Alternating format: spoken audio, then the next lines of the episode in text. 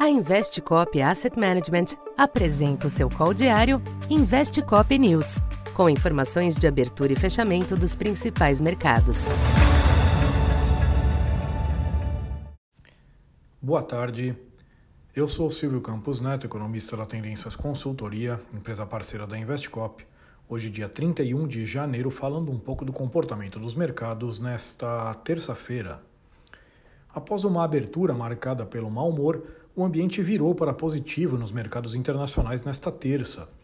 Na véspera da decisão do Fed, que deve marcar mais uma redução do ritmo de aperto monetário, a desaceleração do custo da mão de obra e a queda da confiança do consumidor nos Estados Unidos ajudaram a reforçar a leitura de uma postura mais comedida.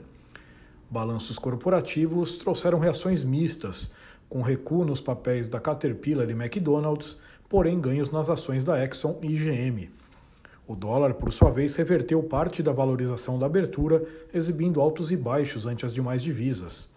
Já o petróleo se aproveitou da melhora de ambiente e se recuperou, com o Brent retomando os 85 dólares na véspera da reunião da OPEP. Aqui no Brasil, os ativos acompanharam a tendência externa. A formação da Petax não alterou a trajetória do câmbio, que passou a recuar durante a manhã com o arrefecimento global do dólar e manteve-se em baixa ao longo de toda a sessão. No final, queda de 0,75 em R$ 5,07. Os DIs cederam moderadamente, em linha com a cautela observada em momentos de queda dos juros. Os agentes monitoraram declarações do futuro presidente do BNDES, Aloysio Mercadante, que defendeu mudanças na TLP, além da defesa do ministro Fernando Haddad da reforma tributária e de um novo arcabouço fiscal.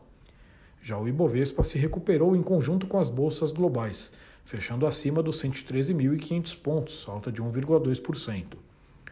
Para esta quarta, apesar da agenda movimentada pela manhã, com a prévia do CPI na zona do euro e a pesquisa ADP nos Estados Unidos, o foco dos mercados estará na reunião do Fed à tarde. Apesar do consenso da alta de 25 pontos na taxa de juros, as atenções estarão voltadas para a coletiva de Jerome Powell, que deve procurar conter o otimismo dos agentes com um eventual corte dos juros ainda neste ano. Assim, a tendência para amanhã é de volatilidade lá fora. Aqui no Brasil, os ativos seguem atentos aos movimentos globais, mas também à volta dos trabalhos no Congresso, que terá a eleição para o comando das casas. Também por aqui, os agentes aguardam o Copom, de olho nos recados que serão dados no comunicado em meio às pressões sobre o BC e a piora das expectativas de inflação.